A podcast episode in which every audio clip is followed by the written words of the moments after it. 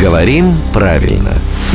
Здравствуйте, Володя. Доброе утро. Наша слушательница Светлана задает вам вопрос с подковыркой, как мне кажется. В чем разница и как правильно использовать слова «стыть» и «стынуть»? Может, они вообще равноправные, например, как «достичь» и «достигнуть». Да, в словарях «стыть» и «стынуть» приводятся как равноправные формы. То есть неопределенные формы глагола, и так, и так правильно. Главное запомнить, что в прошедшем времени тоже равноправно «стыл» и «стынул», но Ага. в женском роде уже только «стыло» и не «стынуло». В любом случае, не дай бог, допустим, чтобы любовь остыла. Это был главный редактор «Грамотру» Владимир Пахомов. Рубрику «Говорим правильно» слушайте каждое буднее утро в 7.50, 8.50 и в 9.50.